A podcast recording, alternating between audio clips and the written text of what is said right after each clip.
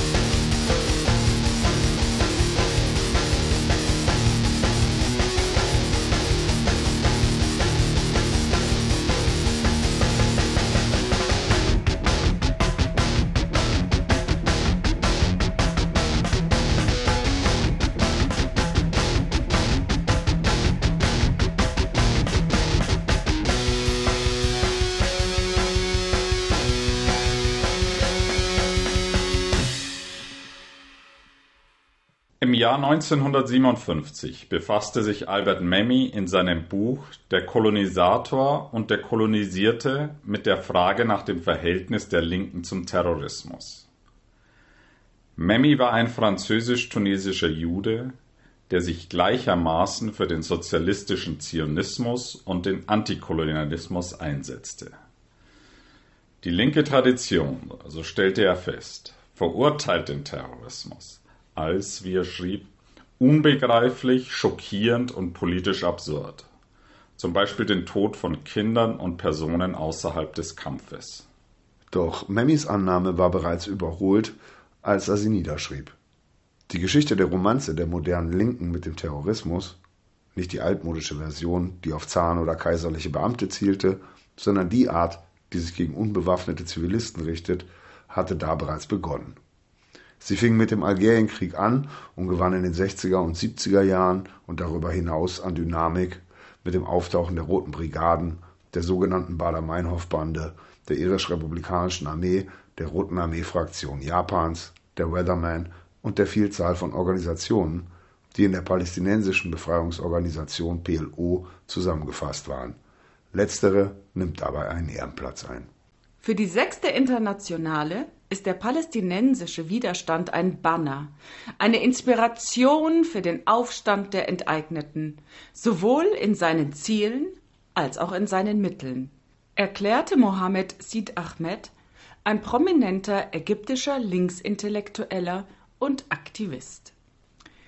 Zu dieser Zeit gewann das oxymoronische, also in sich widersprüchliche und ethisch abstoßende Konzept dass der verstorbene Nahostwissenschaftler, Antikolonialist und Sozialist Fred Halliday als fortschrittliche Gräueltaten kritisiert hat, in der Linken an Glaubwürdigkeit, insbesondere innerhalb der palästinensischen Bewegung und den sie unterstützenden Gruppen. Natürlich enthielt auch das palästinensische nationale Projekt, genau wie der Zionismus, immer eine Vielzahl von Ideologien, die von friedlicher Koexistenz bis zur Eliminierung des anderen reichen. Die letztgenannte Tendenz ist unter vielen Mitgliedern der derzeitigen Regierung von Benjamin Netanyahu erschreckend weit verbreitet es ist jedoch keine Übertreibung zu sagen, dass die palästinensische Bewegung schon vor der Gründung Israels im Jahr 1948 mehr als jede andere vom Terror geprägt war und dass terroristische Gruppen innerhalb der Bewegung immer eine prominente Rolle gespielt haben. Im Zeitalter jener progressiven Gräueltaten wurden die Terroranschläge der PLO auf Israelis, Juden und Zivilisten in aller Welt als Instrumente der Befreiung gefeiert.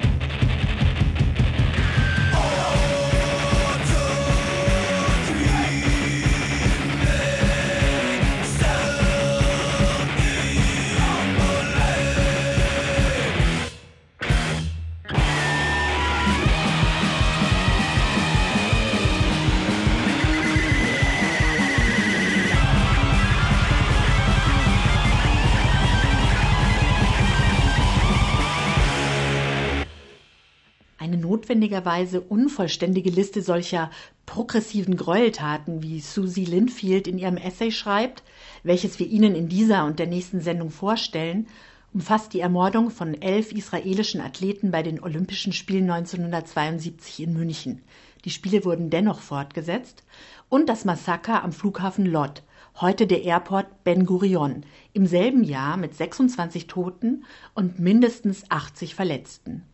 Die Liste umfasst das Massaker von Ma'alot 1974, bei dem 115 Israelis, hauptsächlich Schulkinder, als Geiseln genommen wurden mit 31 Toten.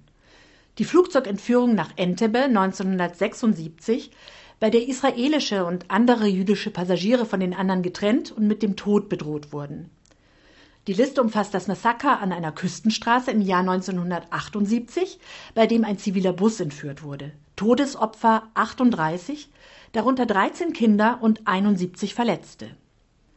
1982 der Angriff auf das koschere Restaurant Gigot Goldenberg in Paris, der damals als der schlimmste Fall von Antisemitismus in Frankreich seit dem Holocaust galt. Sechs Tote und 22 Verletzte. Sowie zahlreiche weitere Fälle von Luftpiraterie. Verschiedene internationale Gruppen, insbesondere die deutsche RAF und die japanische Rote Armee-Fraktion, halfen ihren palästinensischen Brüdern gelegentlich solidarisch. Nicht alle linken oder linken Organisationen unterstützten diese Aktionen. Aber sie zu kritisieren galt als ein Zeichen von bürgerlichem Moralismus, wie Ghassan Kanafani, ein Führer der Volksfront zur Befreiung Palästinas, es ausdrückte. Kanafani, der auch ein begabter Schriftsteller war, wurde nach dem Anschlag am Flughafen Lod vom Mossad getötet.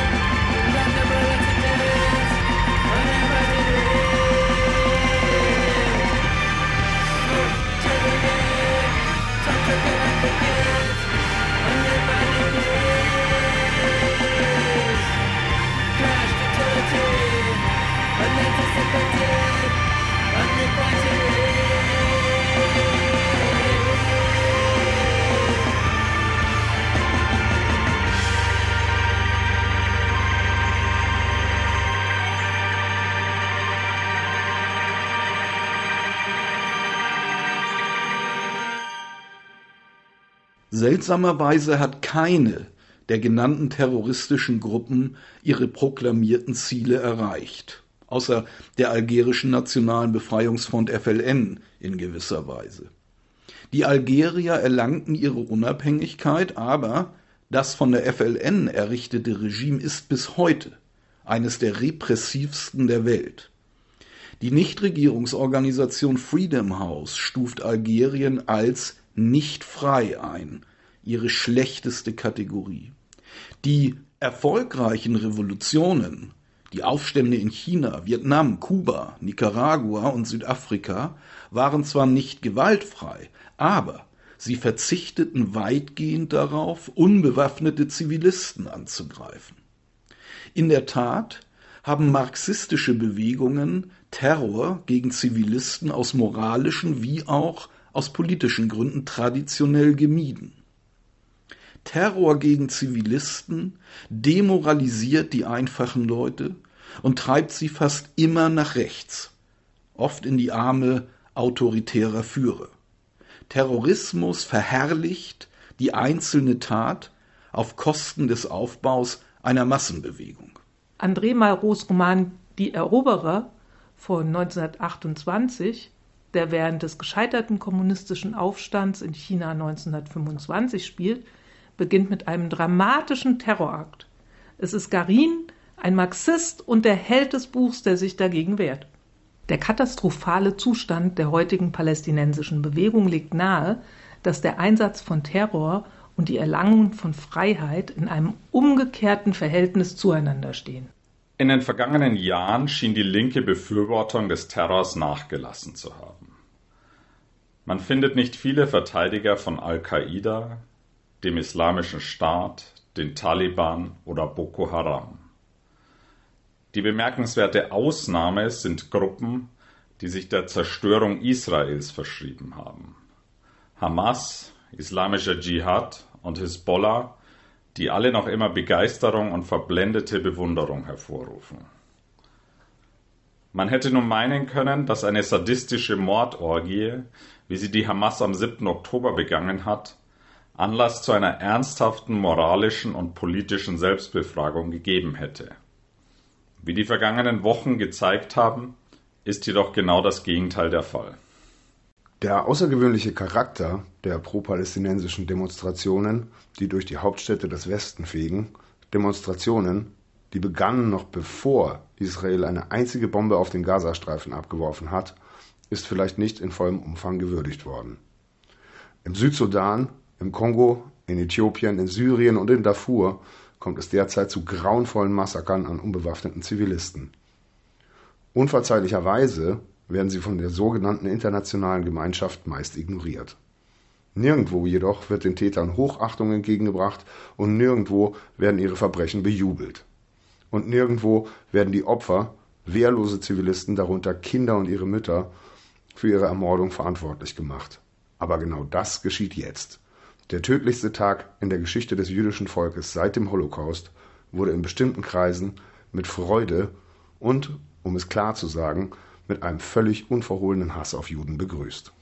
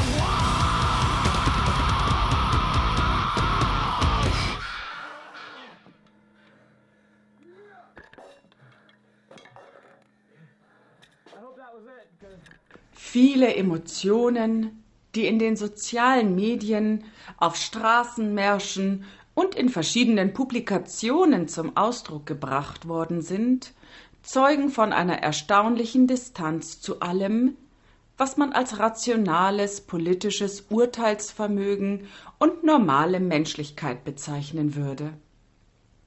Auf der Kundgebung All Out for Palestine am New Yorker Times Square, die nur einen Tag nach dem Massaker stattfand, ertönten begeisterte 700 Rufe. Die Zahl der geschätzten israelischen Todesopfer zu diesem Zeitpunkt und Demonstranten zeigten die Geste des Kehledurchschneidens.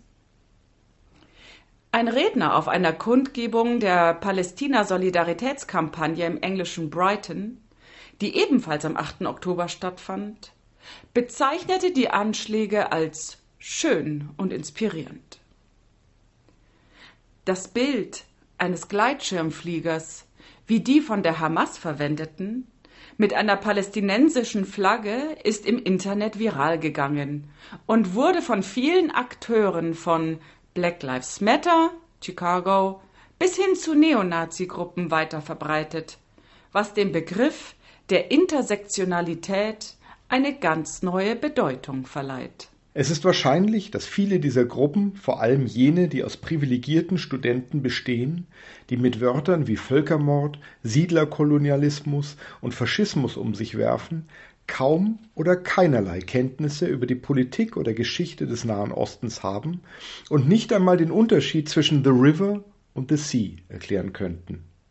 Viele stellen einfach ihre antikolonialen Referenzmuster zur Schau, wobei ich mir vorstelle, dass der sonst so strenge Ayatollah Ali Khamenei in Teheran erstaunt lächeln muss, wenn er sieht, wie viele Demonstranten im Westen seine Ausführungen wiederholen und seine offen ausgesprochenen Pläne zur Zerstörung des, in seiner Diktion, zionistischen Gebildes unterstützen, selbst wenn sie nicht so ganz wissen, was sie da genau tun. Aber auch mutmaßlich kundige Intellektuelle mischten sich schnell in die Diskussion ein. In der New Left Review, der führenden marxistischen Zeitschrift Großbritanniens, lobte Tariq Ali die Terroristen dafür, dass sie sich, wie er sagte, gegen die Kolonisatoren erhoben hätten und deutete bizarrerweise an, dass die Morde auf die Frustration der Palästinenser über Israels jüngste riesige prodemokratische Kundgebungen zurückzuführen seien. In a London Review of Books wies Amijad Iraki zwar auf das schreckliche Wesen der Anschläge hin, lobte sie aber dafür, dass sie, Zitat, eine psychologische Barriere zerschlagen hätten. Zitat Ende. Obgleich man argumentieren könnte, dass die Zivilisation von der Aufrechterhaltung genau solcher Barrieren abhängt. you were my friend. I gave you my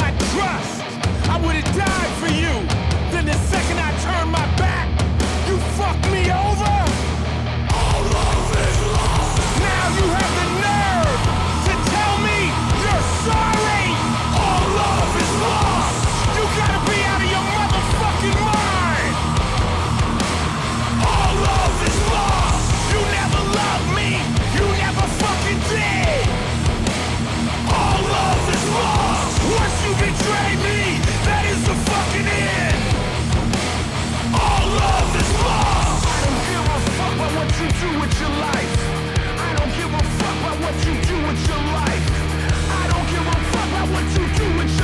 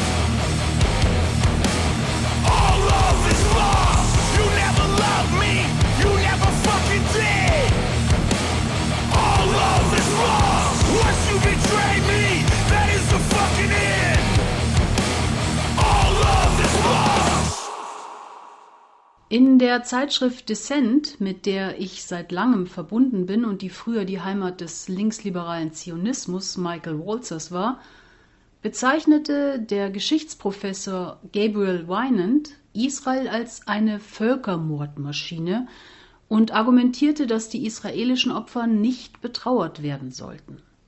Dies schreibt Susie Linfield in ihrem Essay Die Rückkehr der progressiven Abscheulichkeiten, das wir Ihnen, werte Zuhörerinnen und Zuhörer, in der heutigen und der kommenden Sendung vorstellen. Und weiter schreibt Linfield, Joseph Massad, Professor an der Columbia University, der Nahoststudien und Geistesgeschichte lehrt, konnte in der Online-Zeitschrift The Electronic Intifada seine Begeisterung nicht zügeln. Die Angriffe seien innovativ, erstaunlich, eine große Errungenschaft, ehrfurchtgebietend, unglaublich und ein überwältigender Sieg.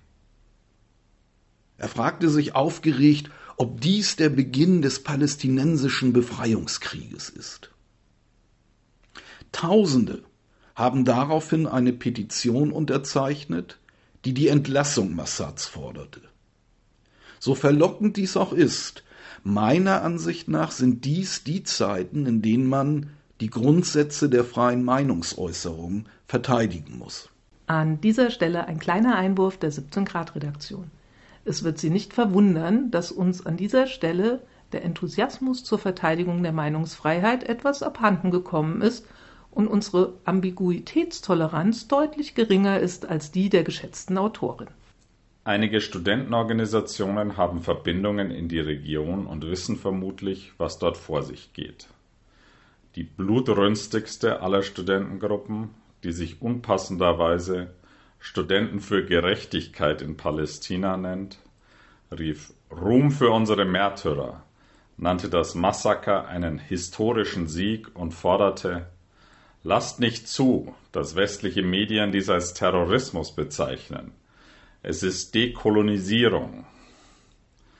Was die Hamas in diesem Zusammenhang als Besatzung bezeichnet, ist übrigens Israel selbst, unabhängig vom Grenzverlauf. Jede politische Vereinbarung, einschließlich zweier Staaten oder sogar eines binationalen Staates, gilt ihr als Blasphemie. Solche Pro-Hamas-Gruppen und Aktivisten als pro-palästinensisch zu bezeichnen, sollte man für ebenso irreführend halten, wie gewalttätige Siedler im Westjordanland pro-israelisch zu nennen. Doch es ist die klare und vielfach offen geäußerte Implikation all der Demonstranten, der Aufsätze, der Kaskaden von Stellungnahmen und offenen Briefen, dass die Anschläge vom 7. Oktober und das palästinensische nationale Projekt dasselbe sind. Warum sonst wiederholen so viele Demonstranten das Programm der Hamas so lautstark? An meiner eigenen Universität, wie ich beschämt berichten muss, Slogan an der Lehranstalt: Wir wollen keine zwei Staaten, wir wollen alles. Selbst unter denjenigen, die sich niemals mit einer Terrorgruppe verbunden würden, gibt es nur eine oberflächliche und manchmal gar keine Verurteilung der Mörder, an deren Stelle eine Missbilligung des angeblich rassistisch-imperialistischen Projekts des Zionismus tritt und ein vorschnelles Umschwenken auf die sogenannte eigentliche Ursache der Gewalt der Hamas. Warum diese euphemistische Sprache? Als ob die Linke zu zart wäre, um den Gräueltaten ins Gesicht zu sehen? An der Columbia University bezeichneten 130 Professoren, darunter prominente Wissenschaftler, die Massaker als Militäroperation was leider an Wladimir Putins Beschreibung seiner Invasion in der Ukraine als spezielle Militäroperation denken lässt. In der New York Review of Books beschrieben einige der angesehensten Schriftsteller unseres Landes, darunter Ta-Nehisi Coates und Richard Ford, die sicherlich den Unterschied kennen zwischen einer Sprache, die verdeutlicht und einer Sprache, die verdeckt, den mörderischen Amoklauf auf seltsame Weise. Zitat. Am Samstag, nach 16 Jahren Belagerung, brachen Hamas-Kämpfer aus dem Gazastreifen aus. Warum die feige Unfähigkeit der Grausamkeit ins Auge zu sehen?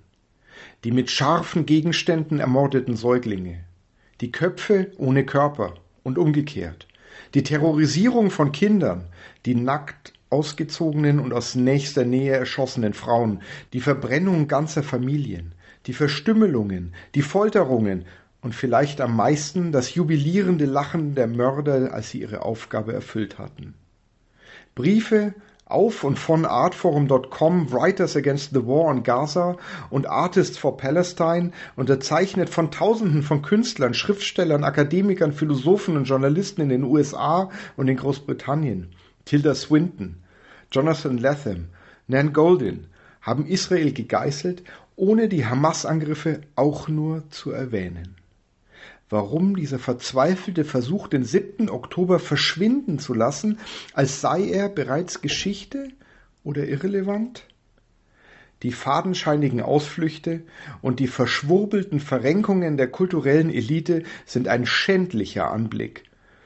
Jewish Lives Matter ist eindeutig kein Schlachtruf für viele in der heutigen Linken.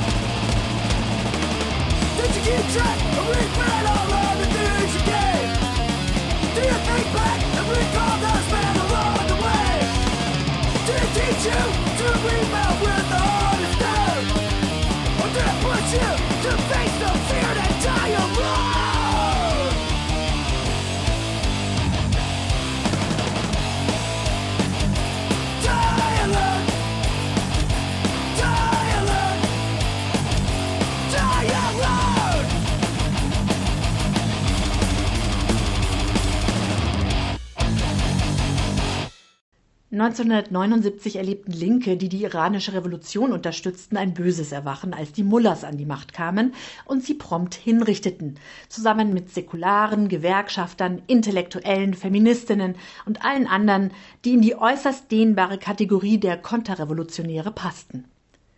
Daraus ließe sich eine Lehre ziehen Aktivisten haben die Verantwortung zu wissen, wen und was sie unterstützen und sich offen und entschieden von Programmen und Regimes zu distanzieren, die auf Gewalt und Unterdrückung beruhen. Auch diejenigen, die sich einbilden, dass die Hamas mit ihrem Gemetzel für Befreiung, Gerechtigkeit und Freiheit für die Palästinenser eingetreten sei, wie es die Transparente proklamieren, werden eine große Überraschung erleben. Im Gegensatz zum Iran im Jahr 1979 ist es heute kein Geheimnis, welche Art von Staat die Hamas schaffen will. Man muss sich ansehen, was sie bereits geschaffen hat. Dieses Mal kann sich niemand mehr auf Unwissenheit berufen. Im Gazastreifen ist von Befreiung, Gerechtigkeit oder Freiheit wenig zu sehen. Es gibt dort keine politischen Oppositionsparteien, keine Wahlen und keine Religions-, Presse- oder Meinungsfreiheit. Gegner werden verhaftet, gefoltert und manchmal hingerichtet. Georgia Sinwar beispielsweise, ein Leiter des bewaffneten Flügels der Hamas, war wegen seiner Brutalität gegen andere Palästinenser als der Schlechter von Jan Yunis bekannt. Abtreibung und Homosexualität sind verboten. Was denken sich die Demonstranten mit Queers for Palestine Schildern? Transrechte nur zu erwähnen wäre äußerst unklug. Es ist legal, dass Ehemänner ihre Frauen schlagen und sogenannte Ehrenmorde werden nicht geahndet. Die herrschende Clique ist notorisch korrupt und obwohl die Menschen im Gazastreifen sehr arm sind, ist die Hamas eine sehr reiche Organisation.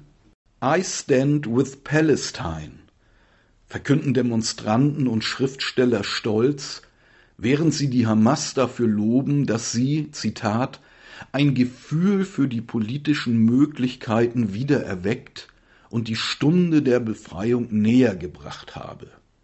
Zitat Ende.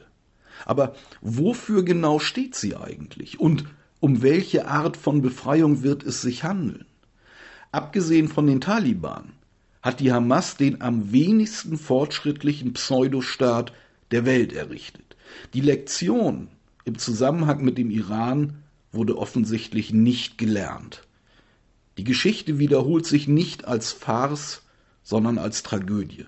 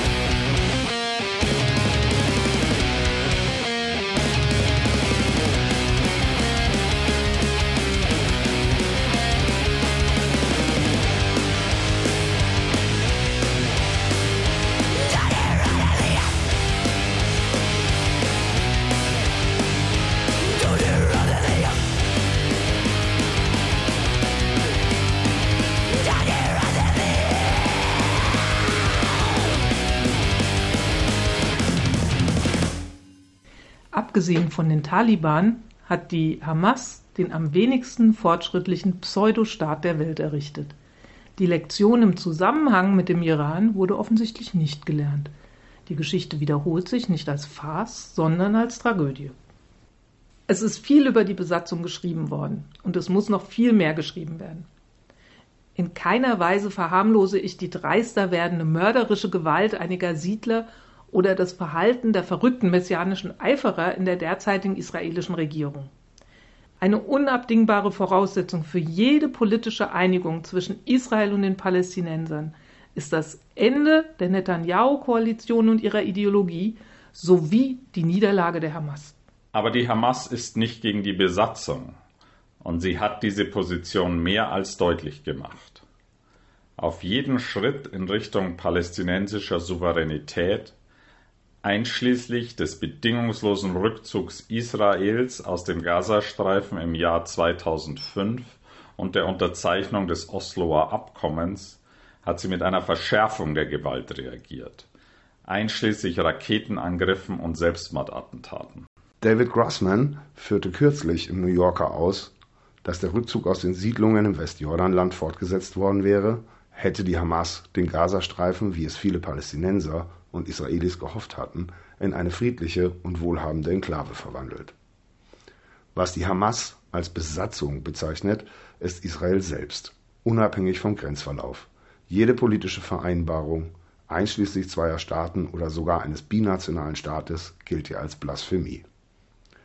Sogenannte friedliche Lösungen und internationale Konferenzen stehen im Widerspruch zu den Grundsätzen der islamischen Widerstandsbewegung, wie ihr Gründungsdokument und ihre nachfolgenden Aktionen deutlich machen. Die Entschlossenheit vieler westlicher Linker, dieses Programm zu ignorieren oder sich zu weigern, es als ernst gemeint zu betrachten, trotz der konsequenten Offenheit der Hamas bezüglich ihrer Ziele und Mittel, ist ein Zeichen für intellektuellen Orientalismus. Werte Zuhörerinnen, werte Zuhörer. Das war der erste Teil des Essays Die Rückkehr der progressiven Abscheulichkeiten von Susi Linfield. Den zweiten Teil präsentieren wir Ihnen in der nächsten Sendung der Redaktion 17 Grad.